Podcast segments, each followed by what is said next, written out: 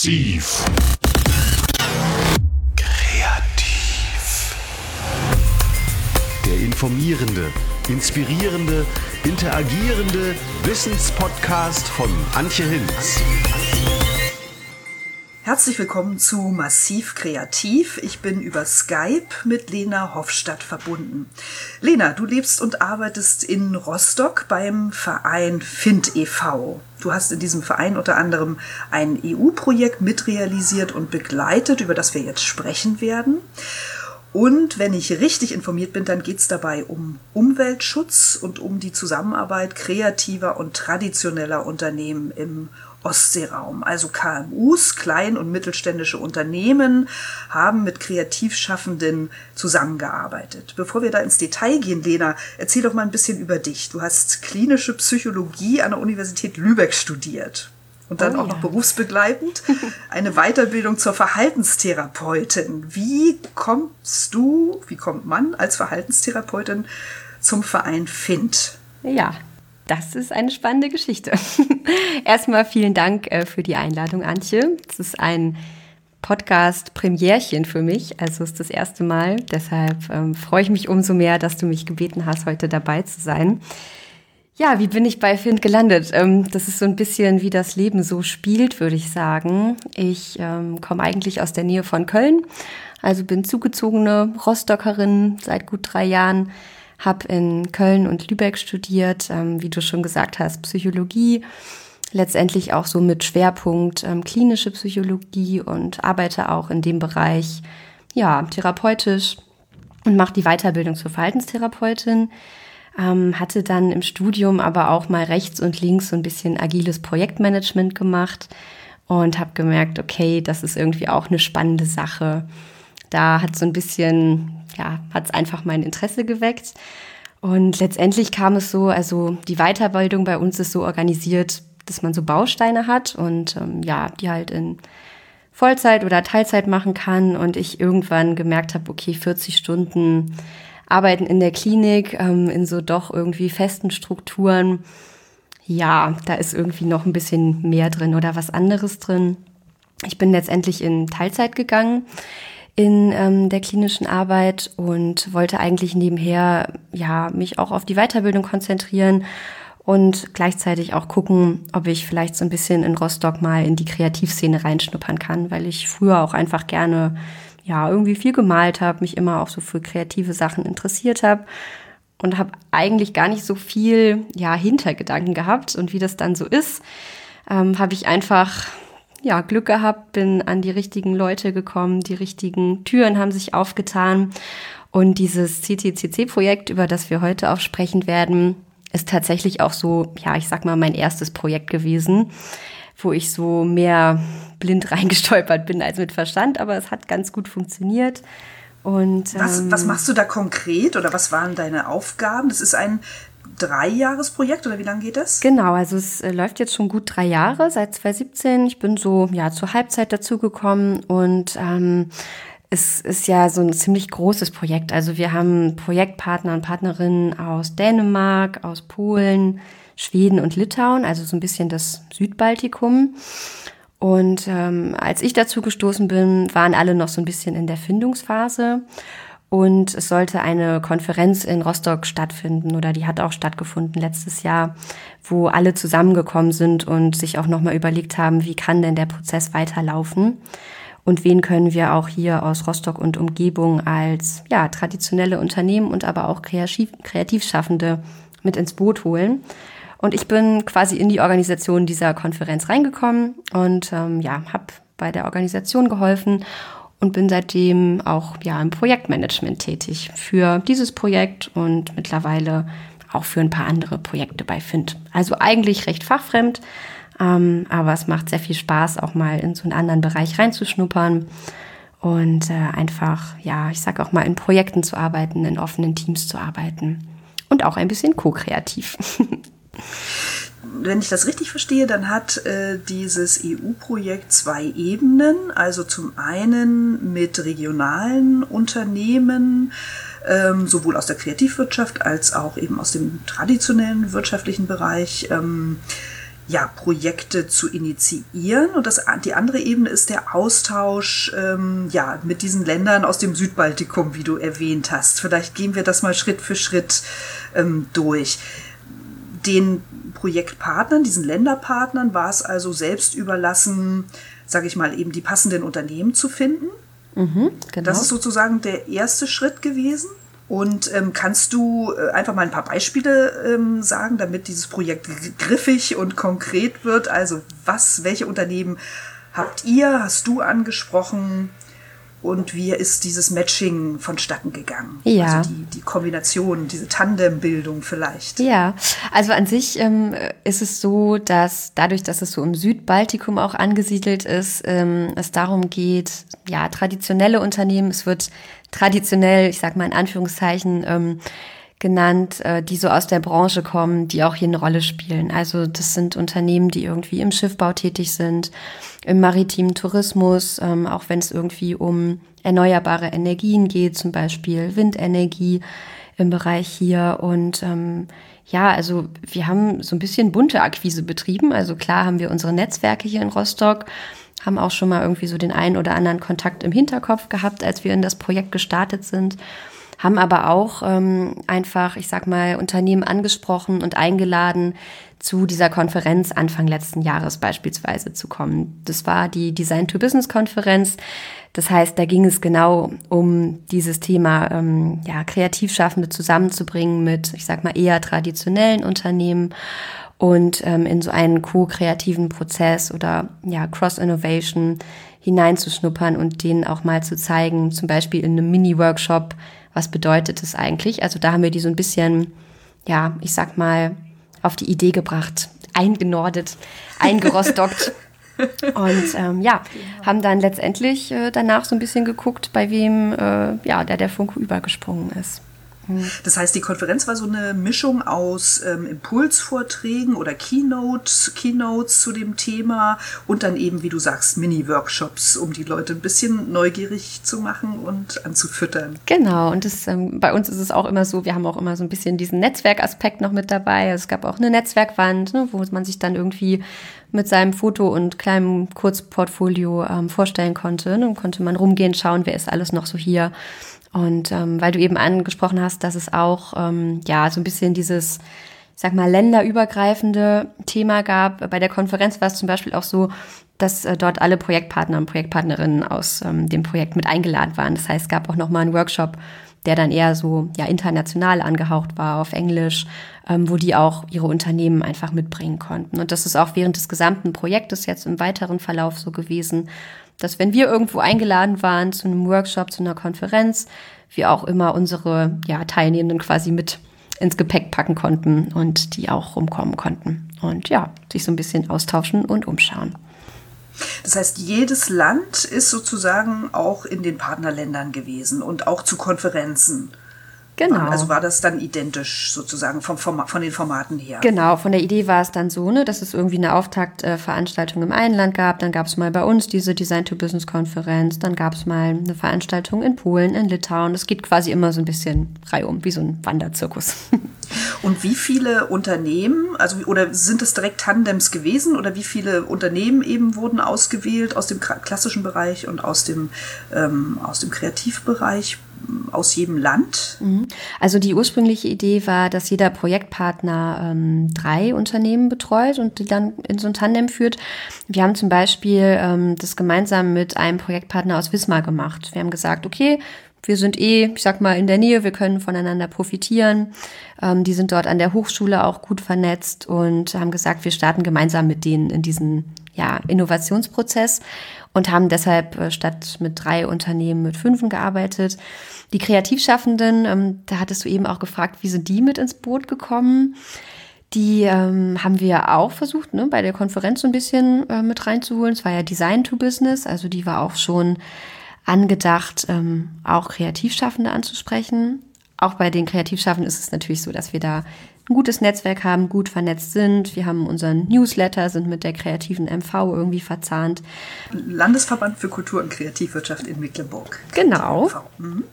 Und ähm, ja, haben dann auch einfach so ein bisschen, ich sag mal, wie so ein Aufruf gestartet und geschaut, ähm, wer hat Lust mitzumachen. Ähm, es ist ja letztendlich so gewesen, dass ähm, es für die auch nochmal spannend war, wirklich an konkreten Fragestellungen zu arbeiten, weil das halt so die Idee war. Ne? Die Unternehmen können ihre Problem, Fragestellungen, Hürden mitbringen, wo sie vielleicht selber so ein bisschen, ja, ich sag mal, betriebsblind sind und ähm, kriegen einfach oder haben letztendlich auch durch die Kreativschaffenden nochmal so einen anderen Blickwinkel auf die Fragestellungen und letztendlich auch auf Lösungswege kriegen können. Magst du da genauer ins Detail gehen? Weil dann wird es immer spannend, finde ich, wenn man hört, also wie, mit welchen Herausforderungen oder Fragestellungen sind die Unternehmen jetzt an die Kreativen herangetreten? Ja, also ähm, bei uns war es tatsächlich so, wir hatten ähm, zwei Unternehmen hier aus MV, also ne, wir haben regional das auch gemacht die so in der Branche erneuerbare Energien unterwegs sind, ähm, so Solarthermie und ähm, ja Windenergie, die wirklich richtig gute Produkte haben, richtig gute Ideen, ähm, auch irgendwie Visionen, also wo man wirklich gesagt hat, Mensch, wir waren richtig angefixt, als wir so mal in den Kontakt gekommen sind und gehört haben, was da halt in MV auch irgendwie entstehen kann und möglich ist, ähm, die aber tatsächlich so ein bisschen die Schwierigkeit hatten, okay, wie kriegen wir das denn an die richtigen Leute gebracht? Ne? Wir sitzen hier mit unseren Ideen und ähm, haben ganz, ganz viel, ja, irgendwie auch Lust, was zu verändern, aber so richtig kriegen wir es nicht, ähm, ja, vermarktet, könnte man sagen. Das äh, war ganz spannend, weil das wirklich so ein, so ein Schwerpunkt war. Das hat sich so ein bisschen durchgezogen. Dann haben wir beispielsweise mit ähm, einem Unverpacktladen hier aus Rostock die gerade in der Gründungsphase waren. Also top, dass die das auch so parallel durchgezogen haben. Mit denen haben wir geschaut, gut, wenn ihr euren Laden eröffnet habt, ähm, wie könnt ihr das schaffen, den Sprung irgendwie auch noch ins Digitale zu machen? Also zum Beispiel über so ein Vorbestellsystem, was sich letztendlich natürlich als ganz hilfreich erwiesen hat, weil dann ja, wie wir alle wissen, irgendwie das große C kam und ähm, alle so ein bisschen gucken mussten. Gerade der Einzelhandel. Ähm, ja, das waren so, so Beispiele. Und da war es wirklich cool, in den Austausch zu gehen und ja, da zusammen äh, an Zwerkeln zu gehen. Genau. Wie habt ihr denn dieses Matching begleitet? Also ähm, gab es, ich vermute mal, mehr Bewerber, als ihr dort in dieses Projekt mit aufnehmen konntet? Und ja, wie habt ihr dieses Bewerbungssystem für die Kreativschaffenden gestaltet? Und wie habt ihr die Auswahl getätigt? Mhm. Also es war ähm, uns ja überlassen, wie wir das irgendwie machen wollen. Und ich habe auch noch mal so ein bisschen drüber nachgedacht, ne? wie lief das jetzt eigentlich alles? Und da ist es ganz interessant, weil irgendwie, ja, im, im Nachrück oder Nachgang macht alles so ein bisschen Sinn oder irgendwie ist das alles so gekommen, wie es gekommen ist. Ja, wie haben wir es denn starten lassen? Also wir haben ähm, nach dieser Konferenz, wo wir dann ja auch so ein bisschen, ja, ich sag mal, Werbung gemacht hatten und auch ähm, Bewerbungen bekommen haben, es waren jetzt keine Hunderte, so, es hat sich, äh, hat sich gut ergänzt, haben wir ähm, erstmal so ein bisschen eingeladen. Und zwar gab es so eine Art, ja, ich sag mal, Business Breakfast, wo alle beisammen äh, zusammenkommen konnten. Wir hatten irgendwie schön ähm, Kaffee und ja, ein bisschen was zu knabbern. Und ähm, ja, das war eher so ein loses Kennenlernen, wo die Unternehmen sich vorstellen konnten, klar, geht es auch erstmal darum, sich so ein bisschen ranzutasten, ne? gerade wenn man irgendwie drüber sprechen will, was sind eigentlich unsere Hürden oder wo stolpern und staucheln wir gerade.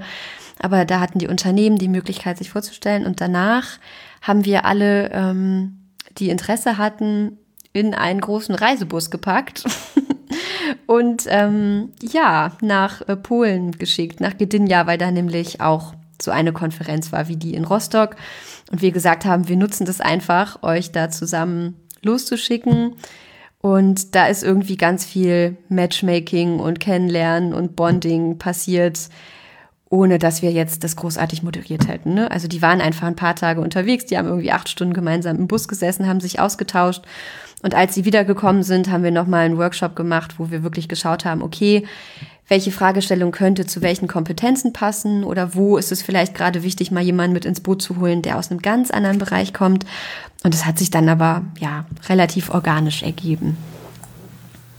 Das heißt, auf Reisen, das war sozusagen der Türöffner und ähm, genau, dass man schon mal ausloten konnte, auch äh, wie die Chemie und ja, wie das atmosphärisch so zusammengeht. Ich könnte mir vorstellen, es ist immer wichtig, dass es auch eine Vertrauensbasis gibt und dass Total. man sich irgendwie sympathisch ist. Ne? Total. Ja. Und gab es dann auch Kreative, die, die dann danach gesagt haben, ach nee, das habe ich mir anders vorgestellt, äh, ich steige jetzt doch nicht ein ins Projekt? Also wir haben ein bisschen hin und her geschoben, sag ich mal. Ne? So wo man vielleicht am Anfang dachte, okay, ihr passt doch super gut zusammen. Da hat sich dann vielleicht noch mal so ein bisschen was ähm, verschoben, ausgewechselt. Bei manchen war es dann vielleicht auch so, weil wir ja dann auch wirklich so eine Innovationswerkstatt gemacht haben, da können wir gleich noch drüber sprechen, wo es darum ging, fünf Tage sich mal wegzublocken, wo manche auch gesagt haben, okay, gut, das ist für uns leider nicht machbar, ne, dass wir uns mal fünf Tage so ein bisschen zurückziehen und in eine Innovationswerkstatt steigen. Also da gab es auch einfach so ein paar, ich sag mal, harte Hürden, ähm, wo es nochmal ein bisschen Wechsel gab. Aber eigentlich, wenn ich so zurückdenke, ist so der harte Kern ziemlich konstant geblieben. Genau, also dann hatten sich sozusagen die Tandems gefunden. Also wie war das? Ein Unternehmen ist immer von wie viel Kreativen dann begleitet worden oder war das immer eine 1 zu 1 Situation? Es gab so eine 1 zu 1 Situation und in der Innovationswerkstatt ähm, hatten wir dann noch, ja, wir haben es Creative Booster genannt. Ähm, da hatten wir eine Kooperation, wo noch ähm, Studierende so aus dem Bereich Mediendesign dazugekommen sind. Also das war noch ein bisschen angefüttert. Es gibt ja diese Teilmärkte, zwölf Teilmärkte oder Teilbranchen der Kultur- und Kreativwirtschaft, also was wie Architektur oder Pressemarkt oder ähm, IT und Games. Aus welchen Teilbranchen kamen denn die Kreativen? Also, wo du Architektur sagtest, da war jemand dabei, ich sag mal, wir hatten anderthalb Architekten. Ähm, einer war ursprünglich so aus dem Bereich Architektur, aber auch ziemlich fit im, im Bereich Grafikdesign äh, Grafiksetzung. Ähm, dann hatten wir noch ja zwei Illustratorinnen, die auch teilweise so einen Background haben äh, aus dem Bereich ähm, ja halt Umweltwissenschaften. Also das waren auch so ganz spannende Persönlichkeiten, die zusammengekommen sind. Das waren so die großen und dann halt nochmal der Bereich Mediendesign.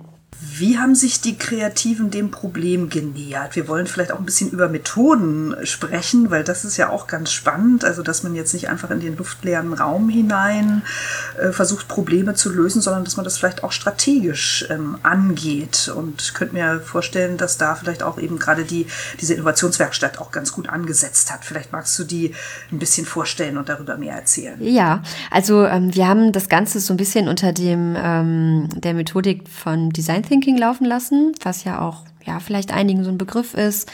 Ähm, da geht es ja viel darum, auch ähm, erstmal am Anfang das Problem zu verstehen, gemeinsames Verständnis zu finden und äh, dann ein Problem zu formulieren und dann halt, ja, was in der Innovationswerkstatt auch passiert ist, einfach mal ein bisschen Kopf frei zu machen und zu schauen, was könnte denn den Nutzern oder Nutzerinnen wirklich ähm, ja, hilfreich sein und die aber auch mit einzubeziehen, also sich Feedback zu holen.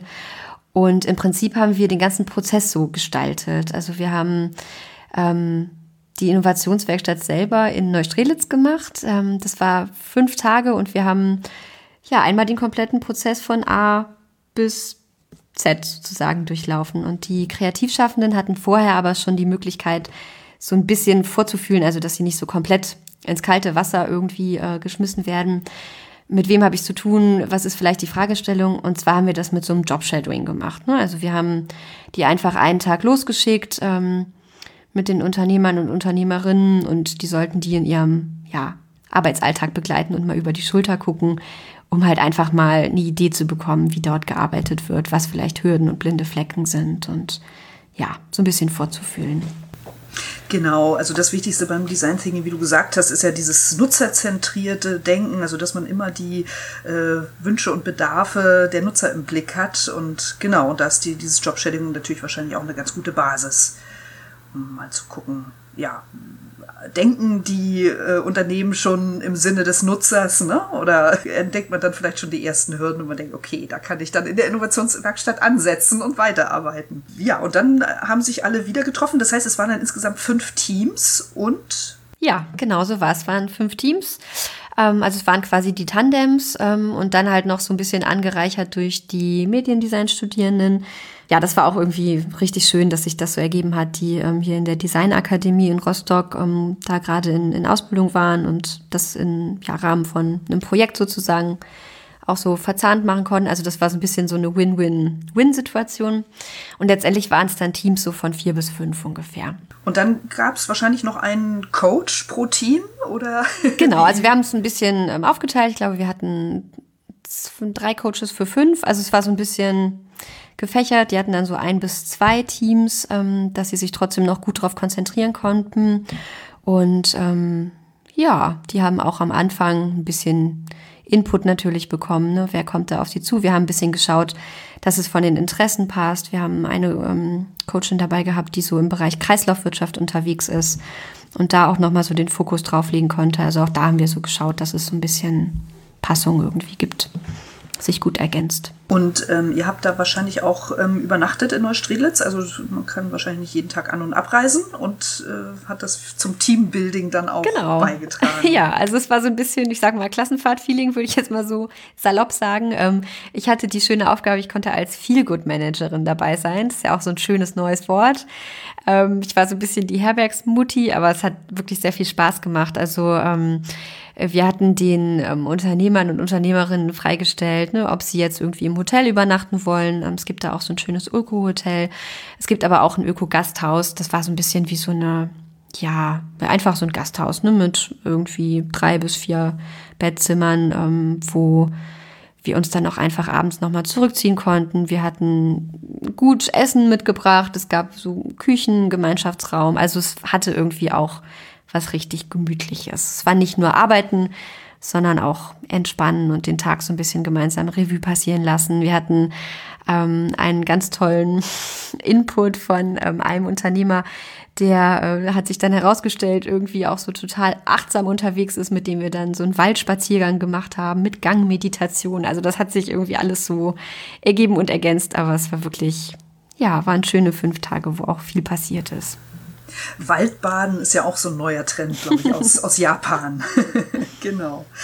Ähm, erzähl doch ruhig mal ähm, peu à peu und Schritt für Schritt, wie diese Woche abgelaufen ist. Fünf Tage waren es ja insgesamt. Vier Tage und wir haben uns, oder genau. Abschlusstag, Präsentationstag.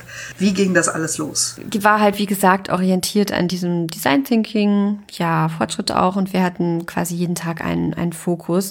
Man muss dazu sagen, die Studierenden, die dabei waren, waren ja noch gar nicht so involviert. Also die mussten auch erstmal so ein bisschen schauen, okay, worum geht es eigentlich gerade?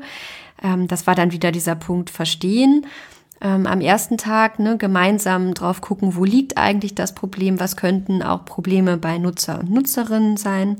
Und da war es aber eigentlich ganz hilfreich, dass die so ein bisschen, ich sag mal, halbblind dazugekommen sind weil alle anderen vielleicht schon so ein bisschen im Modus waren und ähm, die dann natürlich nochmal so fungieren konnten als kleiner Ausbremser, Stopper, hey, worum geht's denn hier eigentlich? Ähm, ne, wir müssen uns mal fokussieren, wenn es hier hoch ja, ingenieurswissenschaftlich wird, dann steigen wir aus. Also das war wirklich schön, um am ersten Tag nochmal so dieses gemeinsame Verständnis zu fokussieren und wirklich sich Zeit zu nehmen und zu gucken, was ist eigentlich das Problem und was wollen wir uns auch eigentlich anschauen.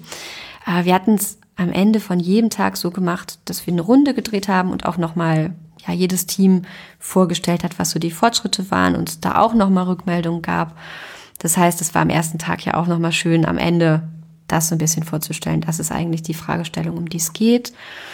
Dann ging es ähm, am zweiten Tag auch so viel darum zu gucken, okay, ähm, wer sind unsere potenziellen Nutzer und Nutzerinnen? Und zwar nicht nur ja im Austausch miteinander und hypothetisch, sondern wirklich sich mal zu überlegen, wer könnte denn so eine Persona sein? Ne? Beispielsweise, wer geht denn in so einem Unverpacktladen einkaufen?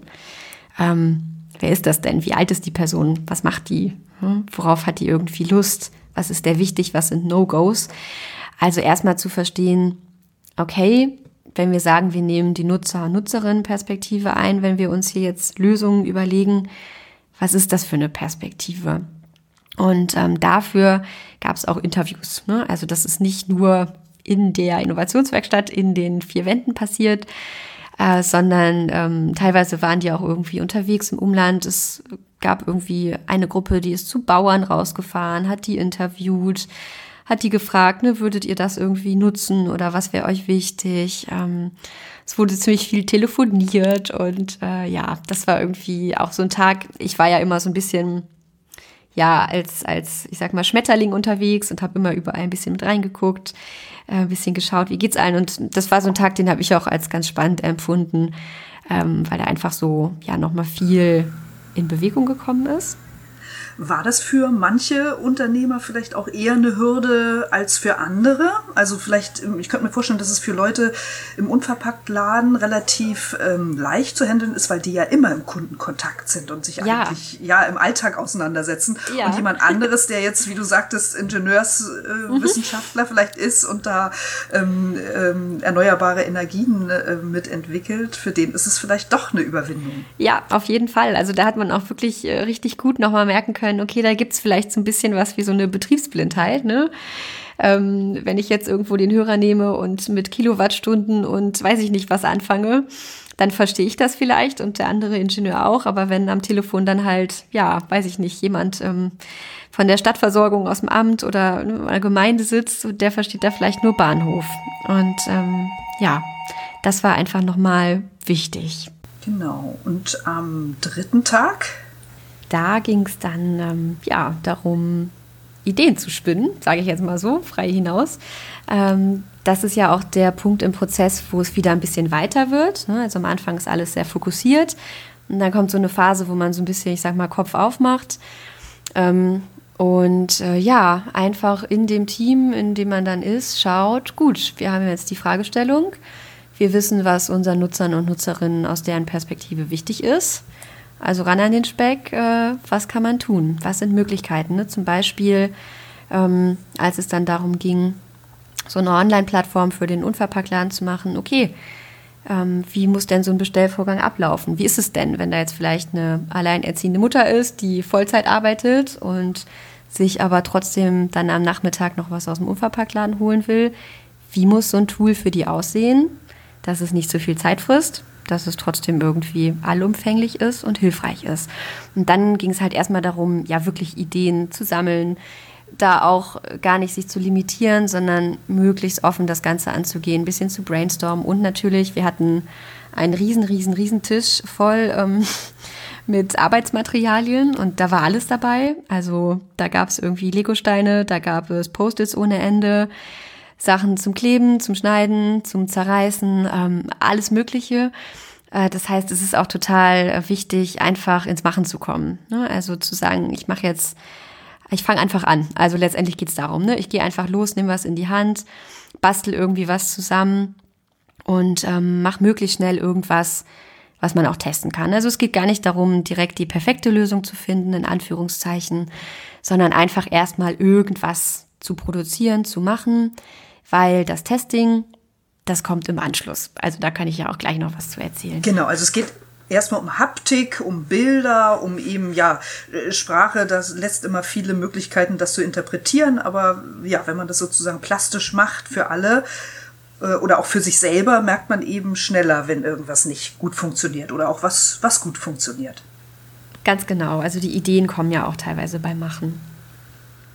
Und diese Online-Plattform, um das nochmal nachzufragen, für den Unverpacktladen ist also nur für die Vorbestellung sozusagen, weil ich meine, im, in der Philosophie eines Unverpacktladens steckt ja, dass man nichts versendet, sondern dann im Grunde genommen nur die Dinge zur Abholung vorbereitet.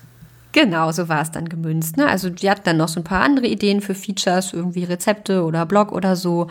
Ähm, aber die Idee war eigentlich zum Beispiel bei ne, so jemandem wie jetzt ähm, ja, weiß nicht, eine alleinerziehende Mutti, die einfach nicht so viel Zeit hat und trotzdem noch aus dem Unverpacktladen was kaufen will, statt jetzt in irgendeinen Supermarkt zu gehen, die aber vielleicht einfach ja keine Zeit hat, jetzt da reinzugehen, sich alles ähm, auszusuchen, abzuwiegen, äh, die dann trotzdem die Möglichkeit hat, ja, sich das vorzubestellen und dann vor Ort abzuholen. Sehr schön. Dann haben wir schon drei Tage geschafft. Jetzt kommt der Tag vier. Ja, äh, Tag vier, da ging es ans Testen. Testen ist ja auch beim Design Thinking so eine ganz, ganz wichtige Komponente, gerade weil man ja irgendwie schnell irgendwas macht, was, was man ausprobieren kann, etwas, ja, was man nutzen kann. Also so eine Regel ist immer, äh, ne, mach irgendwas, was äh, möglichst einfach ist, aber du kannst es trotzdem testen und benutzen. Ähm, das heißt, wenn es dann, ja, weiß nicht, es gab zum Beispiel ein Infovideo, ähm, ja, es war ein anderes Unternehmen, die haben geschaut, wie können wir ähm, unsere Initiative irgendwie kommunizieren für Leute, die Interesse haben. Wie können wir das einfach erklären? Äh, da ging es um ja so eine plastikfreie Initiative. Ne? Wie können wir, wenn jemand sagt, unser, unser Unternehmen soll plastikfreier werden, denen ganz einfach unser Modell in einem Video erklären. Die haben jetzt natürlich kein ja, super aufwendiges Video gedreht am, am einen Tag, sondern die haben dann beispielsweise ähm, das einfach gemacht mit äh, so einem Frame, den sie also ausgeschnitten haben. Und dann haben die Sachen reingehalten. Ne? Dann kam da irgendwie meine Plastikflasche, wurde dann da reingeschoben, eine ausgeschnittene oder irgendwie ähm, ein paar Wörter, Pfeile. Äh, das heißt, das war dann sowas, das konnte man einfach nutzen ne? und man konnte dann irgendwie das auch damit ausprobieren und testen und konnte das dann vielleicht auch abfilmen, aber halt als einfachen Film, ne? wo mal was reingeschoben wird und nicht Produktion mit 47 unterschiedlichen Winkeln. Aber trotzdem konnte man das dann ähm, ja potenziellen Nutzern und Nutzerinnen zeigen und sagen, habt ihr das jetzt verstanden? Welche Fragen sind noch offen? War das zu viel Input? Und ähm, sich dann wirklich so an diesem Tag auch nochmal das Feedback holen. Ne? Also beim Testen geht es immer darum, sich Feedback zu holen, äh, was man dann natürlich verarbeiten kann. Also die Idee ist halt, dass man nicht in seinem eigenen Kopf irgendwie Sachen zu Ende spinnt und am Ende nach, weiß ich nicht, drei Monaten Initiation und Implementierungsphase merkt, Mist, ist ja völlig falsch gelaufen, kann der andere gar nichts mit anfangen, sondern dass man möglichst früh halt sagt, okay, das haben wir, was braucht ihr noch von uns? Was ist die Rückmeldung? Und so halt Schrittchen für Schrittchen ja das Produkt oder die Kommunikationsstrategie quasi verfeinert, aber immer diese Nutzer- und Nutzerinnenperspektive mitdenkt und sich halt das Feedback auch konkret einholt. Also sprich, da wurden dann halt meinetwegen wieder die Leute von ähm, von den Interviews ne, am Anfang angerufen und dann wurde gesagt, hey, wir haben hier jetzt was. Habt ihr Lust, das mal zu testen? Ne? Dann wurde dem Bauer irgendein Online-Tool irgendwie vorgesetzt und der sollte sich da durchklicken und sollte dann per Telefon Bescheid geben, ja, wie er damit zurechtkommt. Also das war dann so der Tag, wo es nochmal darum ging, sich Feedback einzuholen und das dann letztendlich natürlich auch nochmal einzuarbeiten. Mhm. Und die Präsentation vor der großen Gruppe gab es dann am letzten Tag? Dass sozusagen auch fachfremde Teams da auch nochmal wieder mit einer anderen Perspektive drauf schauen. Das war dann, ich sag mal, Tag der Ernte, so ein bisschen.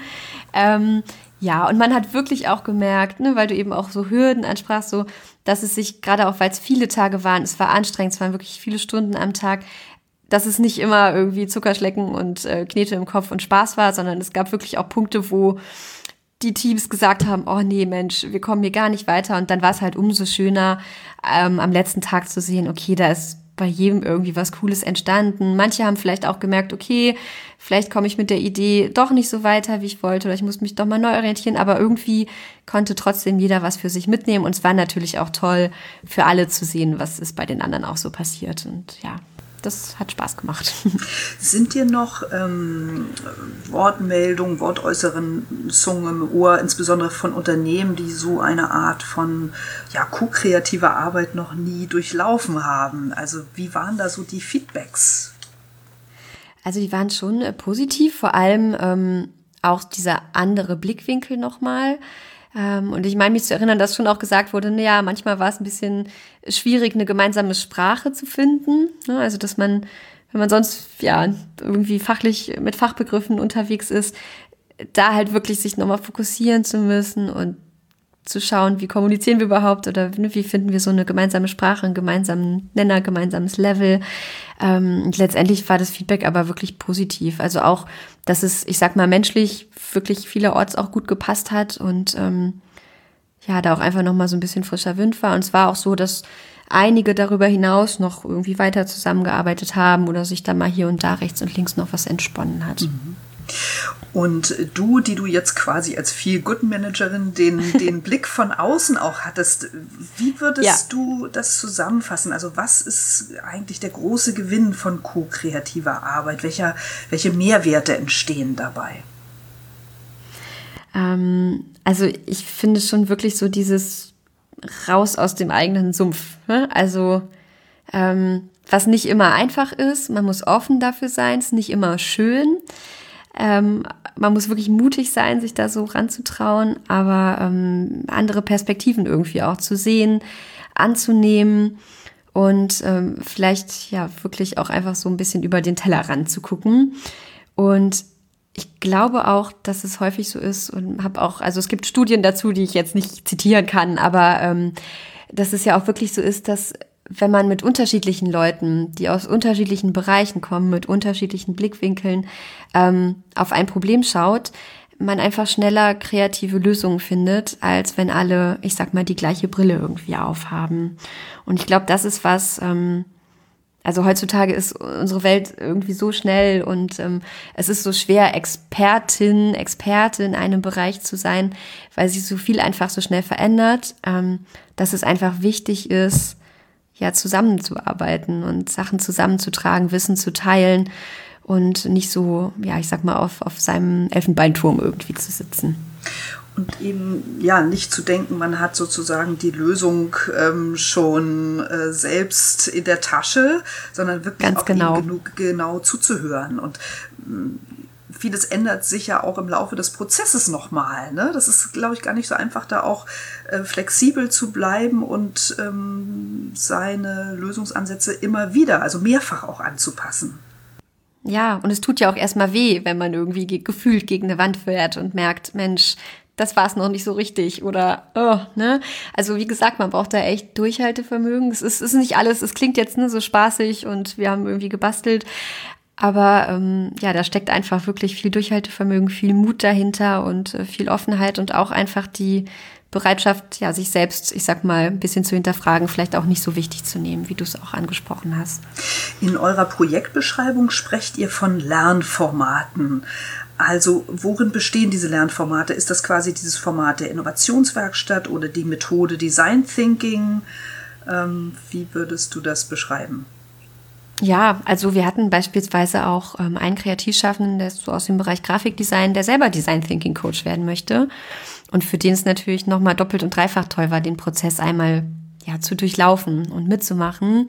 Und ähm, ich glaube, viele hatten auch einfach das erste Mal an so einem Format teilgenommen. Ne? Haben vielleicht sonst auch eher arbeiten selbstständig, arbeiten vielleicht auch mal projektbezogen und in Teams ähm, oder kriegen aber halt von Unternehmen, wenn es um eine Kommunikationsstrategie gibt, einen Auftrag, aber machen das dann in ihrem Kämmerlein. Und so war es ja doch nochmal aufgebrochen und irgendwie eher so, ja, kollaborativ, kooperativ. Und das ist natürlich ein Lernprozess, ne? sich da erstmal so aufeinander einzulassen. Und aber auch sowas wie zum Beispiel dieses Job-Shadowing, wo man ja einfach mal ja, jemand aus einem ganz anderen Bereich über die Schulter schaut und dann natürlich auch neue Erfahrungen, neuen Input bekommt. Mhm. Ähm, eine Lösung hast du ja schon sehr plastisch äh, sozusagen er erläutert oder vorgestellt, also diese Online-Plattform ähm, für Vorbestellungen. Ähm, erinnerst du noch die anderen Projekte? Kannst du dazu noch ein bisschen was konkreter sagen, wie die Lösungsansätze dann am Ende der Woche aussahen? Ja, äh, ich hatte ja auch von diesem Erklärvideo erzählt. Ähm, wie ist es hier mit Namensnennung? Also für mich gerne. Äh, ich, okay. Genau, ich finde es je konkreter, umso besser. Umso besser, okay, gut. Also bei dieser Online-Plattform, ähm, das ist ähm, Green Goldie, plastikfrei, das ist halt ein Unverpacktladen in Rostock. Ähm, die haben das jetzt technisch noch nicht so umgesetzt, weil ähm, ja auch durch Corona und Co., äh, bei denen einfach aktuell, ich sag mal, andere Themen auch einfach in den Vordergrund gerückt sind, haben es aber so ein bisschen im Hinterkopf und haben halt in irgendeiner abgespeckten Form diesen Bestellservice trotzdem während der Corona-Zeit nutzen können. Dann hatten wir, was ich eben sagte, ähm, Rostock Plastikfrei, Plastikfreie Stadt. Das ist eine Initiative hier, ähm, die sich so ein bisschen darum bemüht, Unternehmen plastikfreier zu machen. Also die können sich da mit einklinken, können Wissen tauschen, können konkret schauen, wie viel Plastik verbrauche ich gerade. Und bei denen war so ein bisschen die Fragestellung, wie können wir ähm, ja Interessierte äh, noch interessierter machen und wirklich denen einmal zeigen, wie wir arbeiten, um uns auch die Akquise ein bisschen dann zu erleichtern. Die haben dann dieses Erklärvideo gemacht, das gibt's auch auf deren Website irgendwie jetzt zu finden, wo halt einmal das Prozedere erklärt wird. Dann hatten und das wir. Das ist ein ähm, Verein oder eine Initiative? Genau, das ist eine Initiative hier aus Rostock, die so angedockt ist an ähm, Rostock, die ähm, am Stadthafen ja auch so diese modulare Bau und Bar-Geschichte haben, wo man hingehen kann. Und ähm, die haben das so ein bisschen mitgedacht und angefangen, ins Rollen gebracht.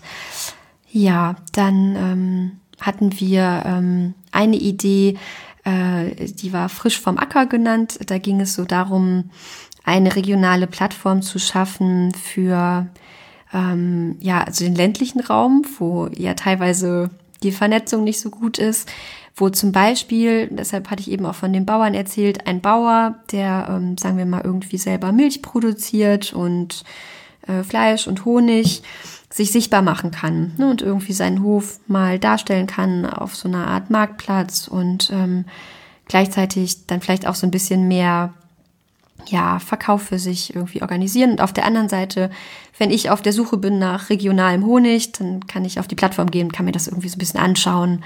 Äh, ne, was gibt es da und ähm, wo kann ich da irgendwie hinfahren? Also das war so ein bisschen der Gedanke, den doch etwas äh, verlorenen ländlichen Raum in MV ein bisschen mehr zu vernetzen und dann noch digital sozusagen und nachhaltig gedacht.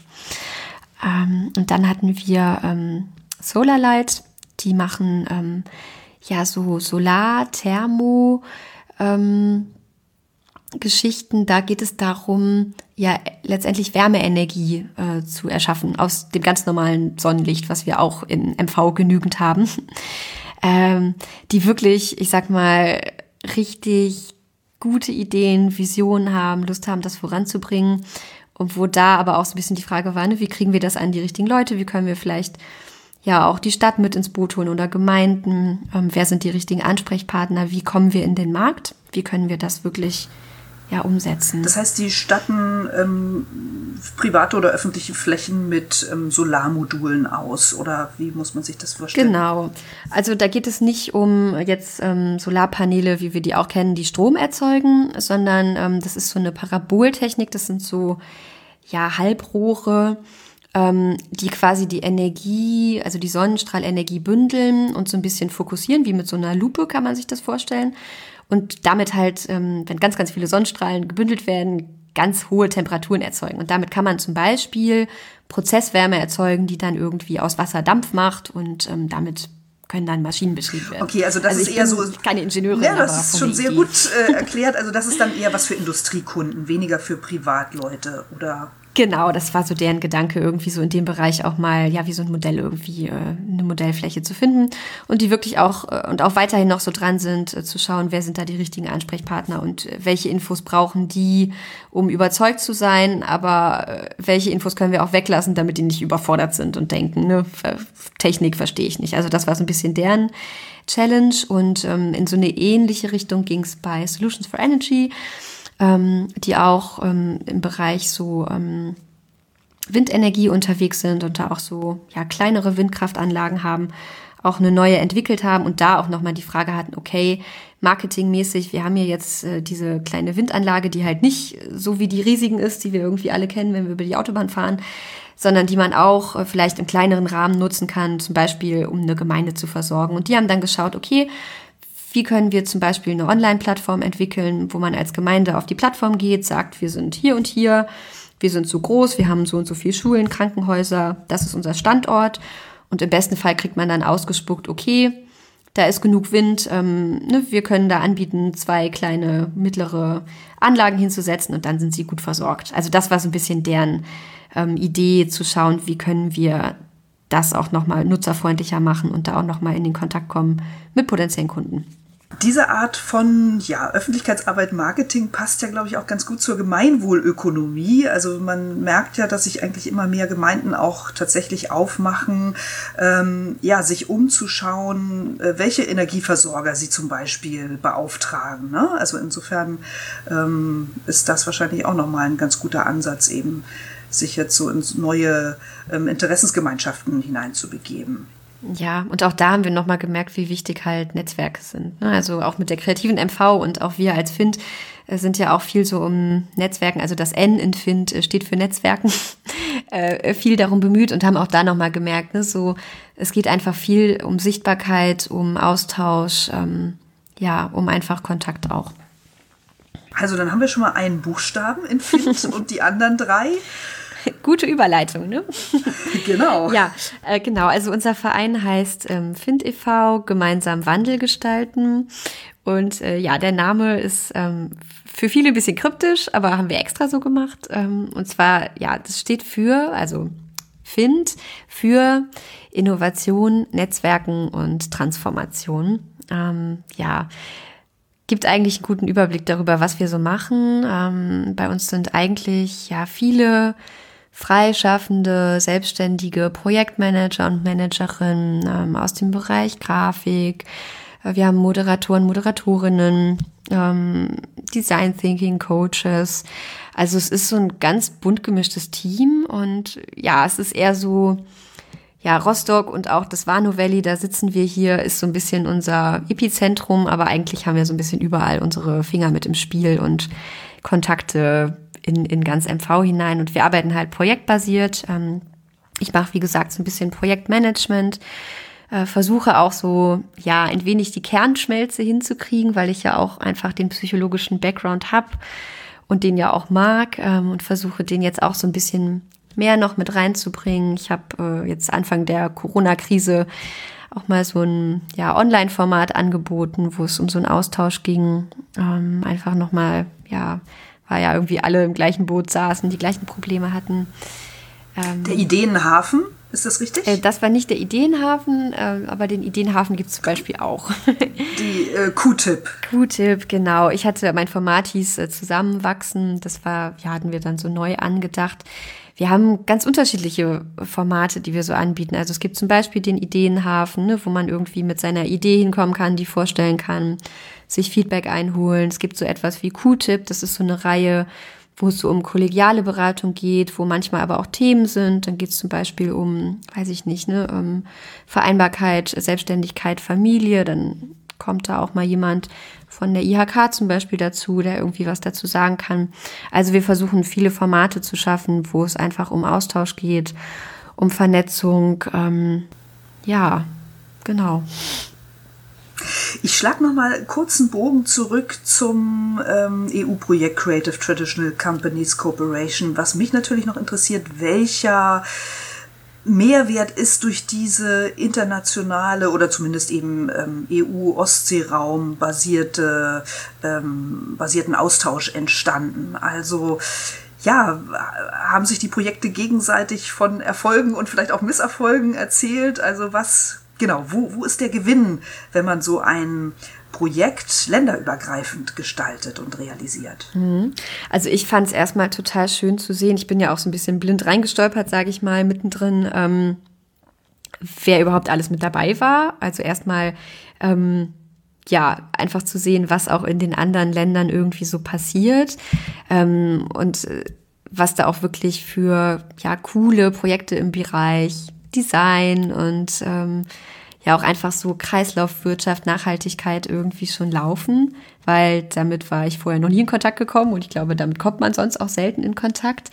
Ähm, es ist schon wirklich herausfordernd gewesen und da ist es jetzt auch in Corona-Zeit weiterhin, ähm, mit so vielen in Kontakt zu bleiben. Also wir sind, wie gesagt, ähm, zehn Projektpartner, äh, also ne, so Bases ähm, in den unterschiedlichen Ländern und alleine da irgendwie Termine zu finden, wo alle können, ist schon eine Herausforderung. Dann kommt noch so ein bisschen die sprachliche Barriere dazu und vielleicht auch rechts und links auch ein bisschen kulturelle.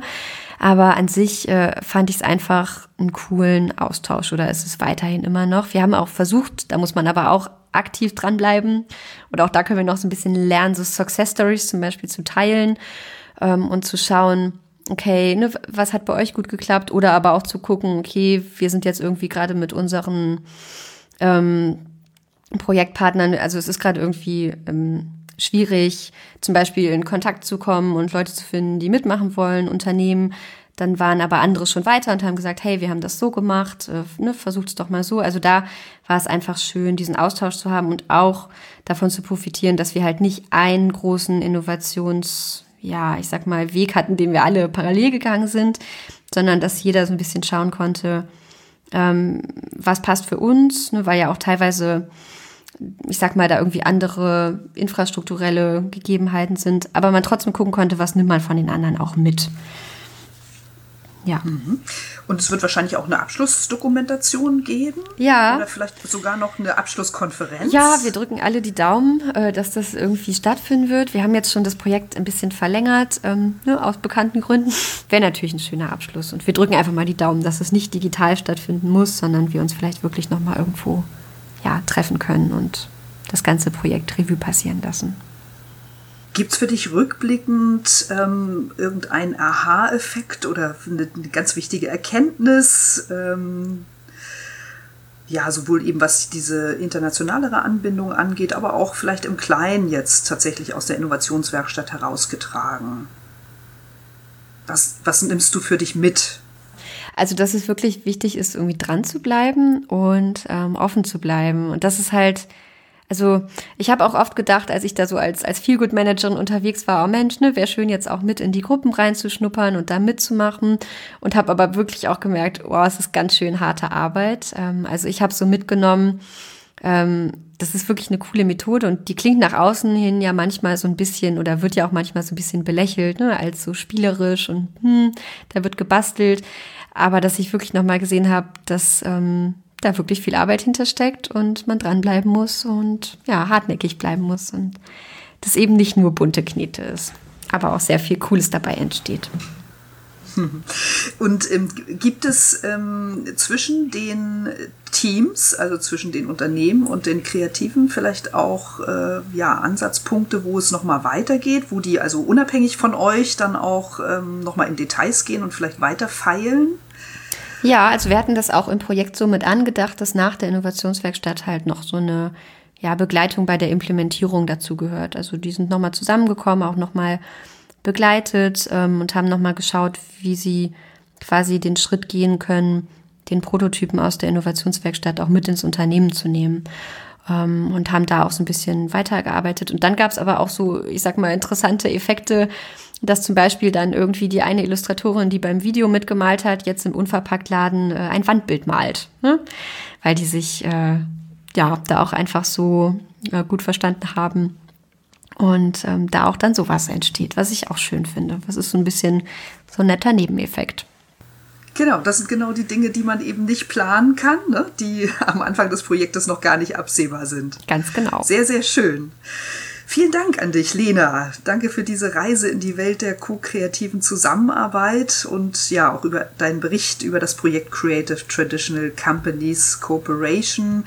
Ja, hoffen wir mal, dass die EU solche Anschlussprojekte auch ähm, finanziert oder vielleicht auch das Land Mecklenburg-Vorpommern. Wer weiß.